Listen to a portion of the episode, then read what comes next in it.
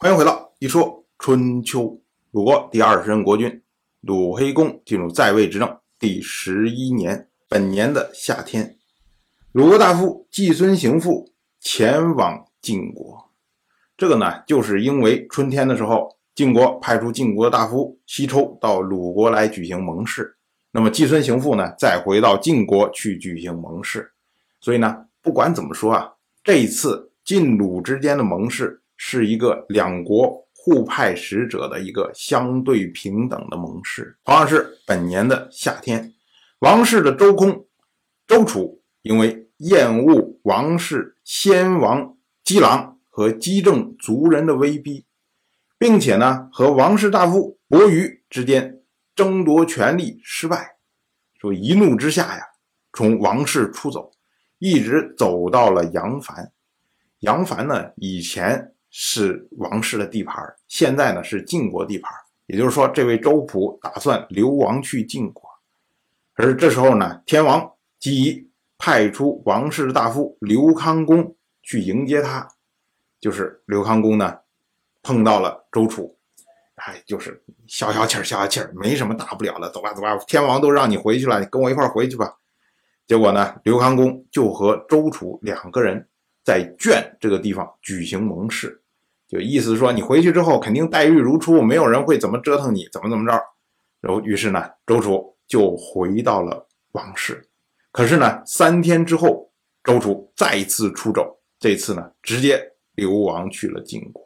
我们要说啊，这明显是周楚回去之后发现，谁告诉我说跟原来一样的，明显不一样嘛。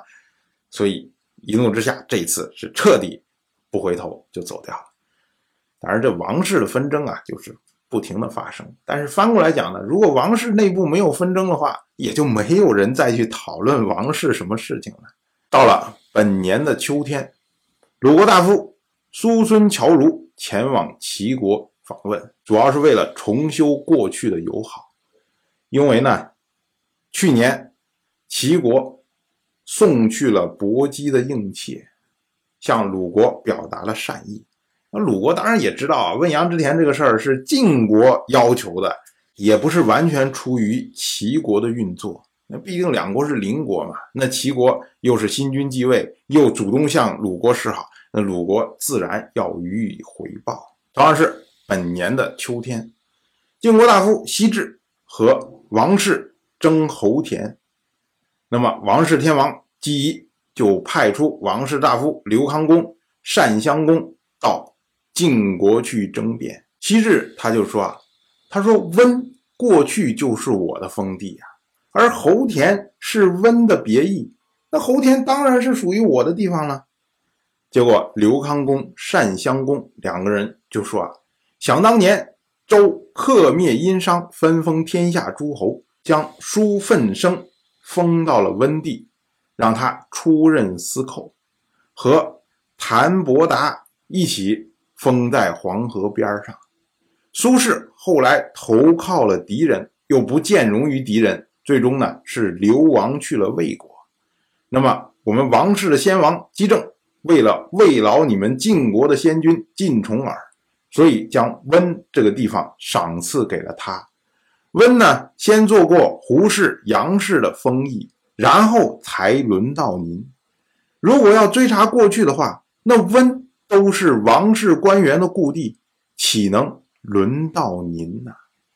这刘康公、单襄公的意思就是说啊，我们的现状就是侯田是属于王室的，你别跟我说以前。你要说以前的话，那温这个地方都不属于你，而是属于王室的。哎，就这么个意思。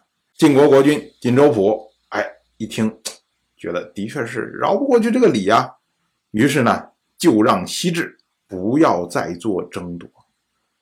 我们要说啊，跟王室争田这件事情，就可以看出来，西氏现在在晋国是多么的嚣张啊。你嚣张就会出问题呀。当然，我就这么一说，您就那么一听。感谢您的耐心陪伴。如果您对《一说春秋》，这个节目感兴趣的话，请在微信中搜索公众号“一说春秋”，关注我，您不仅能得到《一说春秋》文字版的推送，还可以直接和我互动交流。我在那里等待您的真知灼见。